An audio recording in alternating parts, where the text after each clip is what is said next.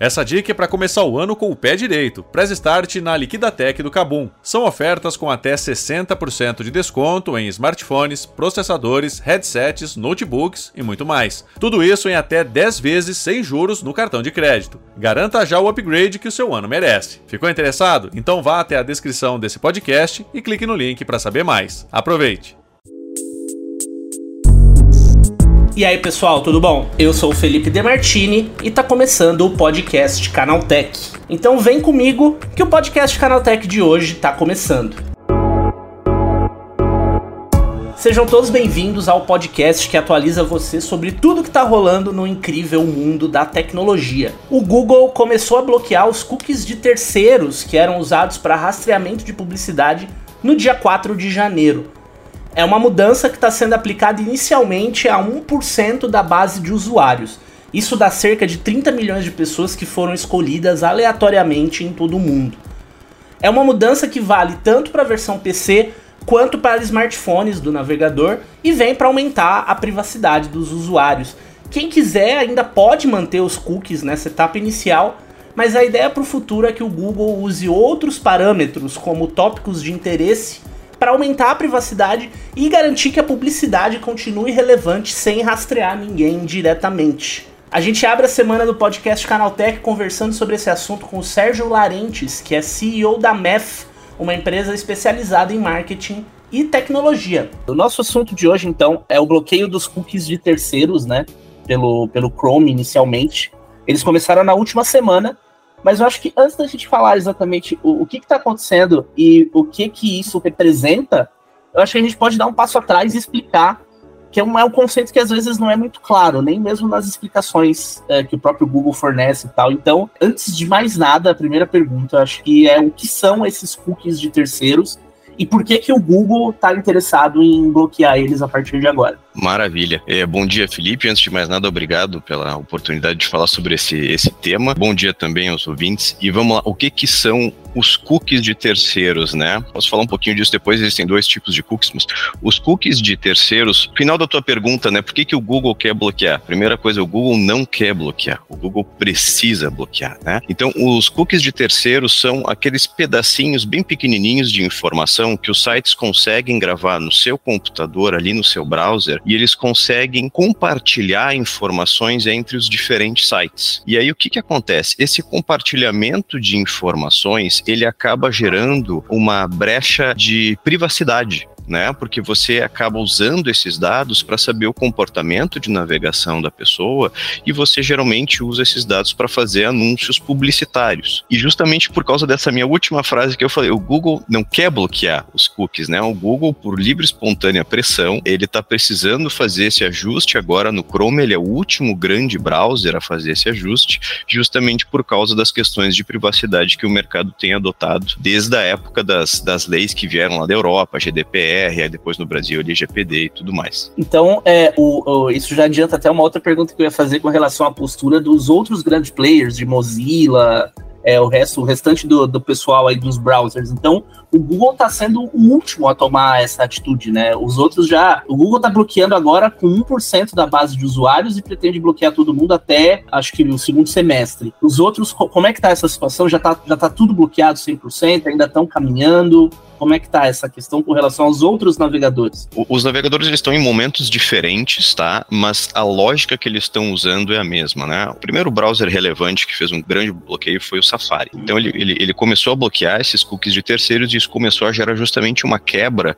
no funcionamento do mercado de publicidade né? Porque você não conseguia mais atingir o seu público porque você não sabia o que a pessoa tinha navegado primeiro, então você não sabia o que ofertar, né? Você entrava lá num site, como você não conseguia ler nenhuma informação dos cookies com que, quais eram os interesses da pessoa, você não tinha o que ofertar, a publicidade vinha meio quebrada e você não conseguia acertar quem você queria. Isso foi com o Safari, né? Depois o, o Firefox começou a fazer é, essa mesma ação, só que de forma seletiva, então você tem uma opçãozinha ali para fazer o opt-in, opt-out, o Brave, que foi um browser que apareceu e ganhou um market share interessante, até foi um browser que por é, by design ele é um browser de privacidade, então ele também já veio com essa opção, né? O Edge também já by design ele, ele bloqueia boa parte dos cookies de terceiro você precisa ir lá e desbloquear pontualmente, né? Mas o Edge foi um dos últimos, vamos dizer assim, a vir com um bloqueio por padrão. Mas o Chrome ele tem uma característica que é o seguinte: é, a Google está falando que vai bloquear os cookies de terceiros já tem uns três anos mais ou menos, né? Só que a Google, boa parte da receita da Google é em publicidade. Então ela tentou fazer o bloqueio Rio por outras vezes, enquanto ela criava mecanismos para compensar esse bloqueio dos cookies, mas isso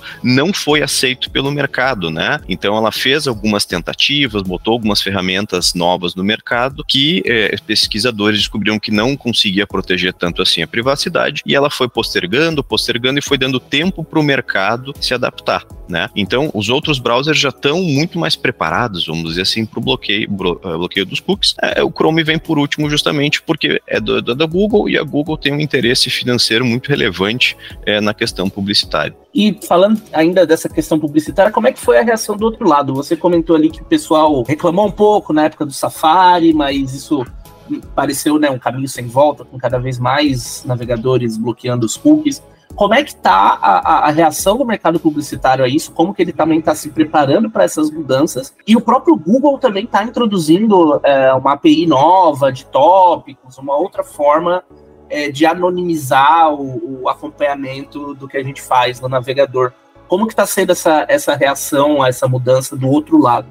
Maravilha. Você sabe que tem males que vêm para bem, né? O Chrome, ele representa, se você pegar mobile e, e, desktop ele representa mais ou menos 65% do mercado. Então você vê que ele sozinho é o que controla, né? Ele tem mais da metade sozinho. Então, quando você tem todos esses browsers é, juntos, dão menos da metade, ainda assim você consegue continuar operando. Então, o Google veio postergando isso, é, é, essa questão de ter vindo postergando deu tempo para o mercado se ajustar. Isso acabou sendo bom, porque da primeira vez que o Google tinha anunciado que ia fazer o, o bloqueio, foi, foi bastante intenso, né? Né? Então, o que se viu na época foi que grandes empresas, as grandes anunciantes, na verdade, né, passaram a fazer investimentos bastante importantes em modelos próprios de mensuração, modelos próprios de segmentação de audiência para conseguir atingir o seu público, e as empresas pequenas e médias, que geralmente não têm é, budgets tão relevantes para conseguir fazer o seu próprio controle,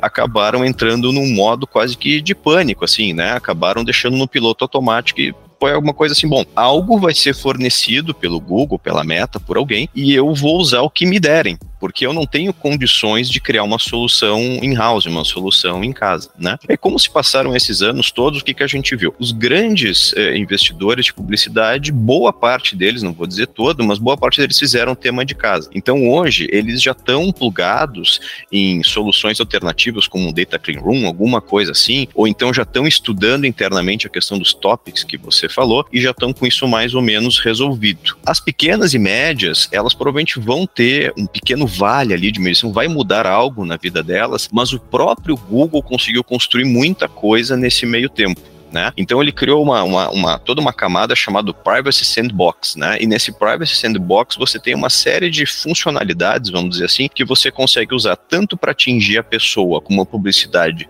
que seja importante para ela, quanto uma outra funcionalidade que chama Attribution Reporting, que é para você conseguir medir o quanto que aquilo está uhum. gerando de resultado, né? Então esse tempo todo de maturação fez com que o próprio Google criasse ferramentas para oferecer para o mercado que substituem é, essa, esse cookie que que a gente vai deixar de poder usar. Você sabe que essas APIs elas não estão 100% prontas, né? A, a, elas estão em beta agora. A versão oficial delas vai sair só no segundo semestre, justamente quando tivesse essa virada de chave para não ter mais o cookie. O importante é que o Privacy Sandbox ele foi adotado também pelos outros browsers, então não toda ela, mas parte dela foi adotada também pelo Firefox, pelo Safari. Então isso é importante porque você vê que é um movimento do mercado, eu, não, não foi o Google sozinho tentando fazer tudo, mas de toda forma, a, agora os pequenos e médios prédios já tem para onde correr. E antes eles uhum. não tinham. O quão bem isso vai funcionar, puxa, aí só o tempo vai dizer, mas a verdade é que a gente agora tem toda uma, uma camada técnica, vamos dizer assim, que de certa maneira compensa essa não existência do, dos cookies a partir do segundo semestre. E pro, pro, no caso do usuário, assim, o que que o que, que o usuário pode esperar de mudança? O Google fala que está aplicando isso devagar, porque isso pode causar alguns problemas de navegação também. E isso vai acontecer mesmo? Pode acontecer? que impacto que, que as pessoas podem ver aí nos sites que elas, que elas acessam é, depois desse bloqueio? Porque no momento você ainda pode optar por manter os, os cookies, né? Mas vai chegar um momento em que isso vai, vai deixar de ser possível. Vai deixar e de... que, quais são as mudanças aí em termos de navegação, de recursos, enfim? Maravilha. Acho que o, o primeiro impacto, só para manter em publicidade, depois eu vou para um impacto um pouco mais até é, relevante, talvez. Na questão da publicidade, essa, é, como é que vai funcionar a questão dos tópicos, né? Acho que isso é bacana porque a gente vai viver isso, né? Hoje, quando a gente acessa um, um site de e-commerce, a gente vai lá e se interessa por algum produto, né? Aí fica lá registrado o nosso cookie que a gente viu aquele produto. Eu olhei lá uma camiseta azul, né? Olhei a camiseta azul, eu vou para um site de notícias, o meu, a minha ferramenta de, de, de publicidade de ver que eu vi um site querendo camiseta azul, mostra para mim propagandas de camiseta azul. Mais ou menos essa é a lógica que um cookie de terceiro permite, né? É, agora, o que, que vai acontecer? Quando eu estiver lá vendo a minha camiseta azul, não vai ficar escrito que eu vi uma camiseta azul. Eu vou poder, dentro do meu browser, se eu estiver participando, se eu tiver dado o opt-in para o uso de tópicos, que por é, default, né, por, por padrão vai vir como autorizado, vai aparecer lá que eu tenho interesse em camisetas. Eu, eu não vou saber que é o Sérgio que quis ver uma camiseta azul, né? Eu vai aparecer que aquele, aquela, aquele ser, aquela, aquele, aquela máquina teve interesse em camisetas. Quando eu acessar um outro site, a publicidade, a ferramenta de publicidade vai perguntar ali para o meu browser o que, que eu devo mostrar de publicidade para essa pessoa. Oh, ela tem interesse nesses, nesses assuntos. Uma das coisas que ele tem interesse são camisetas. Mostra aí uma camiseta. Né? Então, é, assim, sendo muito simplista, um dos impactos vai ser que a, publicidade vai ficar talvez um pouco menos precisa, vamos dizer assim, e ao mesmo tempo que menos precisa, a gente espera que menos chata, né? Porque hoje você olha a camiseta azul, ela te persegue por semanas às vezes e você mesmo, não quer. Mesmo depois que você já comprou, né? Você já, comprou, comprou continua é. vendo o preço mais barato. Então, é, é, isso é uma coisa que talvez a gente note o impacto tanto no processo de um opt-in ali, que a gente vai ter que deixar é, esse tópico ser registrado, vamos dizer assim, quanto que a publicidade talvez tenha ali alguma mudança na, na na, precisão. Então, essa é a parte que dói menos, vamos dizer assim. A parte que talvez venha a doer, e eu, eu acredito que vai acontecer, talvez em sites que não sejam das big techs, porque as big techs já estão com isso resolvido, teoricamente, né? E o que, uhum. que são a parte de compartilhamento de dados e autenticação, né? Hoje, quando você está num site, você pode fazer o login com Google, login com Facebook, e esses dados de login, esses, esses tokens que a gente fala, em alguma medida eles fazem uso é, da, de cookies de terceiros.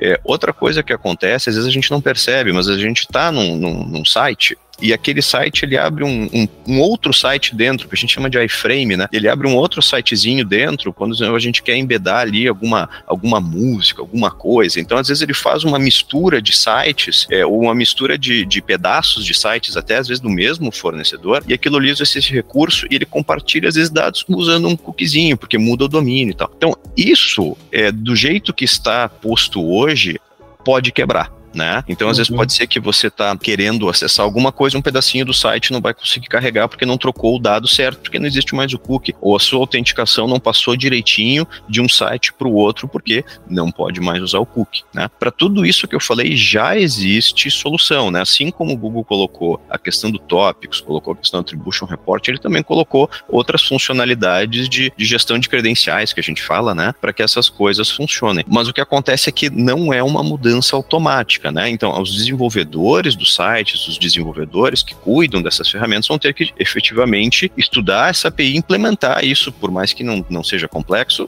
tem que ser feito, né? E veja que a gente está com esse assunto andando há anos já, então será que dessa vez a gente vai fazer a tempo, né? Mas esse talvez seja o risco mais iminente, na minha opinião. Esse foi o Sérgio Larente, CEO da MEF, conversando comigo sobre o fim dos cookies de terceiros e como isso vai afetar a internet como a gente conhece e também o mercado publicitário. Agora se liga que a gente vai porque rolou de mais importante no universo da tecnologia no quadro Aconteceu Também.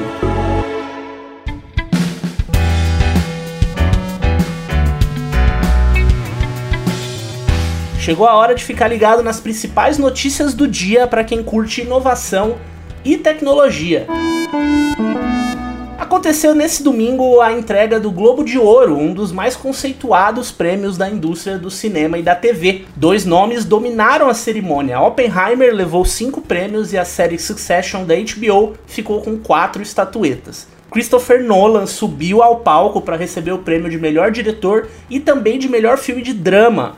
O filme dele, Oppenheimer, é a história do inventor da bomba atômica e foi capaz de deixar para trás também outra figurona aí das premiações, que foi a Barbie, que saiu do Globo de Ouro com apenas dois prêmios. Já nas séries, que bom que duas maravilhosidades puderam ser premiadas. Succession levou como melhor série de drama, enquanto a igualmente incrível The Bear ficou com a estatueta de melhor seriado de comédia ou musical. A série da HBO sobre a briga entre os herdeiros de um império de mídia também consagrou Kieran Culkin e Sarah Snook como melhor ator e melhor atriz. É bom ficar de olho também em Anatomia de uma Queda, o filme francês sobre uma mãe que é considerada como principal suspeita do assassinato do filho.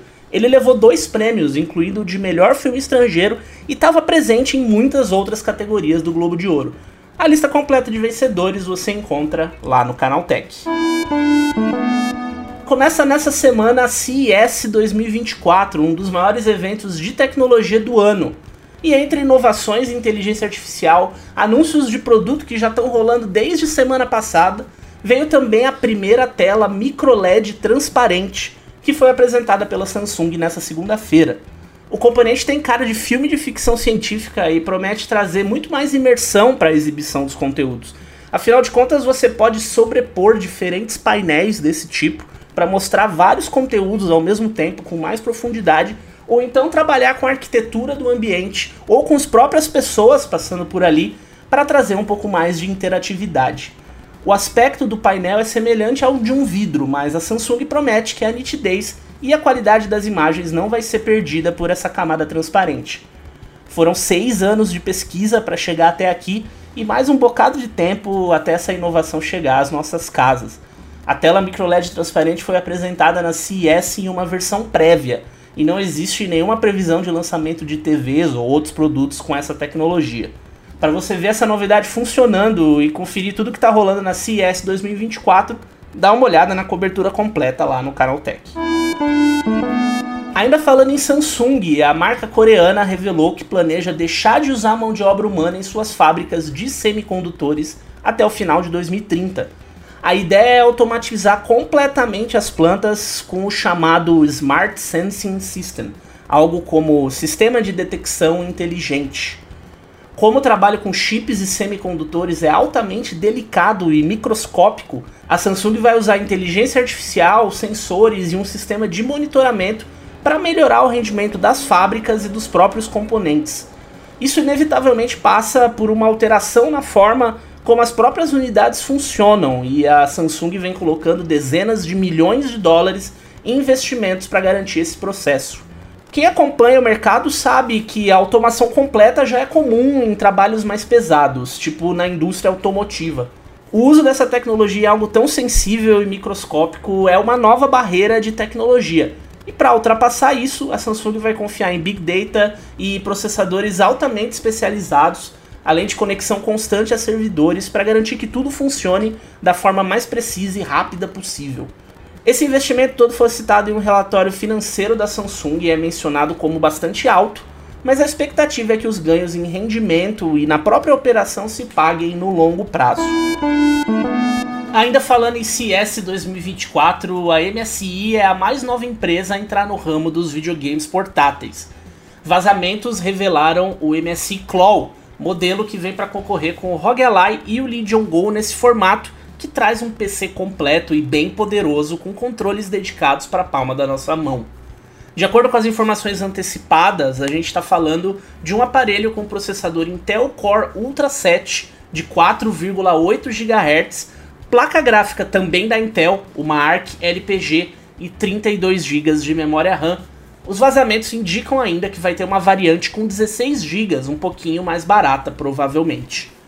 Os primeiros testes de benchmark colocaram o MSI Claw com desempenho bem parecido com os seus concorrentes, mas a presença de um processador da Intel chama bastante atenção. Essa deve ser a estreia do chip da fabricante nesse segmento, já que os outros dispositivos desse tipo costumam preferir os componentes da AMD. A expectativa é de um anúncio oficial ainda nessa semana durante a CES 2024. Então você já sabe, né? Não quer perder nada sobre a feira? Fica de olho lá no canal Tech para cobertura completa. 25 anos depois de sua estreia, a minissérie Hilda Furacão voltou a fazer sucesso. Só que dessa vez quem caiu nas graças da personagem interpretada por Ana Paula Arósio foram os estrangeiros por meio do TikTok. Quem usa a rede social já deve ter visto edições e trechos sendo publicados por um monte de perfis. Os novos fãs se reúnem também para postar legendas, até dublagem em inglês, japonês, outros idiomas, e com isso, a história que se passa em Belo Horizonte ganha todo mundo. Ninguém sabe se Hilda Furacão existiu de verdade, enquanto a série que foi ao ar em 1998 pela Globo foi baseada em um romance do jornalista Roberto Drummond. Fora da trama, os gringos estão apaixonados pela personagem de Arósio, que se torna uma das prostitutas mais famosas da cidade após fugir de um casamento tradicional, e Santo, um noviço interpretado por Rodrigo Santoro, que vive questionando a própria fé depois de se apaixonar por ela. São justamente as cenas tensas entre os dois e esse combate interno do personagem do Rodrigo Santoro que conquistaram os estrangeiros.